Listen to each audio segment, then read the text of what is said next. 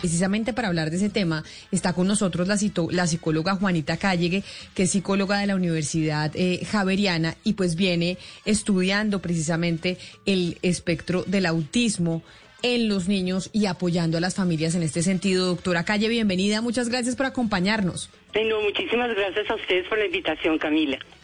Hemos hablado toda la Navidad de los perros, de los gatos, de los pájaros, de los animales y los animales que se afectan mucho con el tema de la pólvora y nos olvidamos que también hay seres humanos con cierta condición que terminan estando muy afectados con el uso de pólvora. ¿Qué es lo que pasa con los niños autistas y con los adultos autistas también cuando escuchan pólvora? Lo que pasa en la mayoría de personas que eh, pertenecen al espectro del autismo es que tienen alteraciones en, en, los canales sensoriales. Entonces tienen como los sentidos exacerbados, especialmente el oído. Entonces, primero que todo, la intensidad de los ruidos de la pólvora son insostenibles para ellos, ¿sí? La sorpresa del petardo, del volador que estalla en el cielo, puede llegar a generarles unos estados de estrés y de ansiedad absolutamente extremos, donde se pueden autoagredir, donde pueden eh, tener respuestas de huida, donde pueden agredir a sus familiares cercanos, tapándose los oídos de una manera desesperada, porque son sonidos que les duelen, ¿sí? Literalmente, son dolorosos para ellos. Entonces, uno no entiende cómo pueden seguir, digamos, permitiendo, aunque supuestamente hay una prohibición, que se, que se, que se eh, utilice de una manera tan irresponsable pues del 24, el 31, el 25, incluso, no sé, fechas fuera de Navidad y de Año Nuevo, eh, y no se tiene en cuenta que hay seres que están sufriendo y que estamos afectando toda su parte, tanto física como socioemocional. Pero doctora, es, es claro que en Colombia parece que no les importa que otras personas sufran con estos ruidos, porque los juegos pirotécnicos siguen, es decir, allá la pólvora no ha parado. Entonces, ¿qué podemos hacer aquellos que tenemos familiares o amigos con un espectro de autismo, por ejemplo, para protegerlos de ese ruido o de la ansiedad que puede producir la pólvora? Sí, pues mira, eh, hay una, una técnica muy importante que es la anticipación ¿sí? O sea, es un poquitico poderlos preparar para lo que va a suceder. Entonces, digamos, con aproximaciones a imágenes o videos en el computador, donde, mira, eso, solo, eso es lo que va a sonar. Tiene luces, tiene sonido, es muy fuerte. O sea, una preparación que no siempre es efectiva, pero puede ayudarlos a, a pensar, esto puede llegar a pasar y yo me voy a proteger.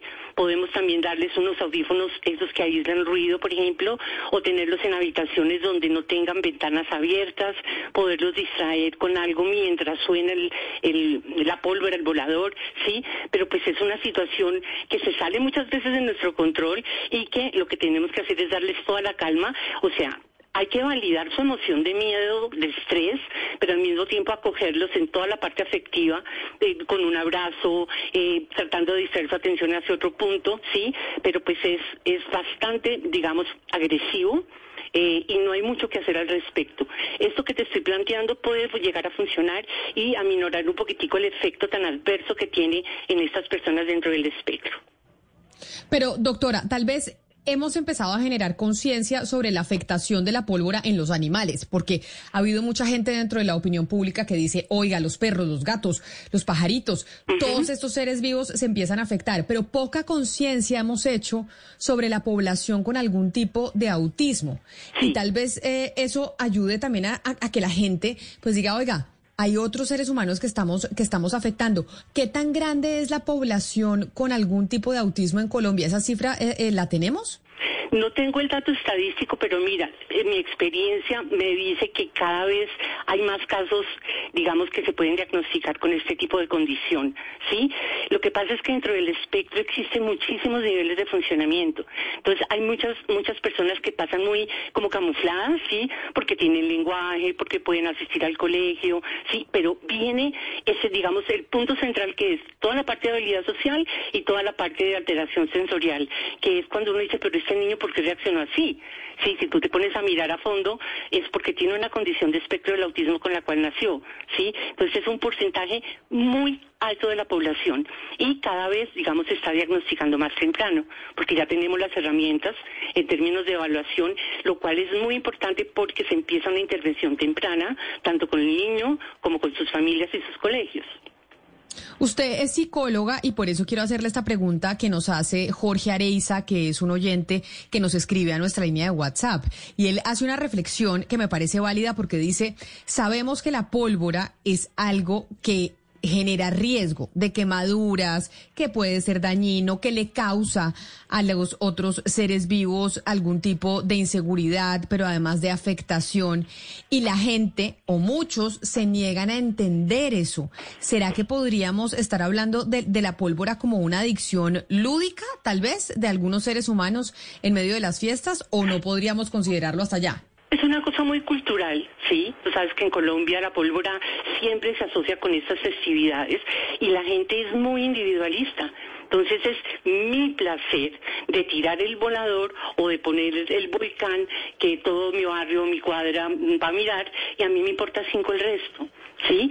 Es esa visión egoísta, ego, egocéntrica que tenemos muchos de los que tienen muchos colombianos, donde solo pienso en mí, no me importa mi vecino, no me importa si sufre el otro, no me importa si le cae el volador en la ventana del otro, ¿sí? Esa es mi percepción.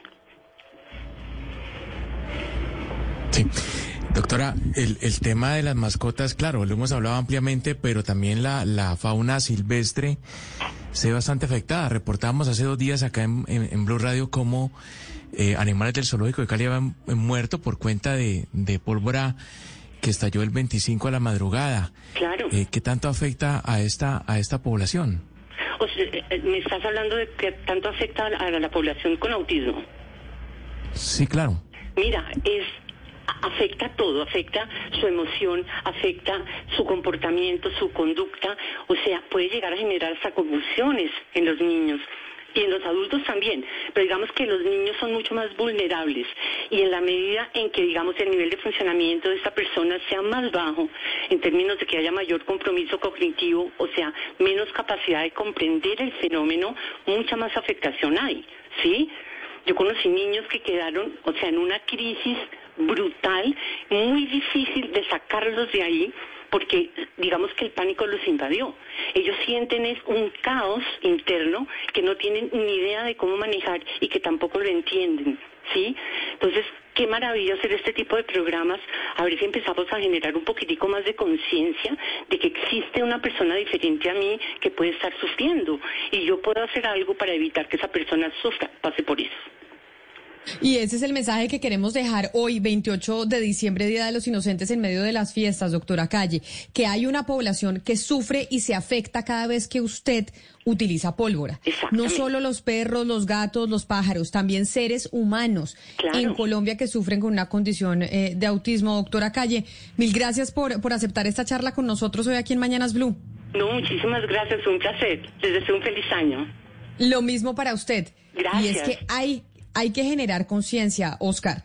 Y es que sí, los animales, claro que tenemos que protegerlos. Oiga, pero es que si no sentimos eh, eh, simpatía o empatía por los seres humanos, entonces no lo vamos a sentir por nadie. Y generar conciencia significa, Camila, educarnos todos, educarnos todos.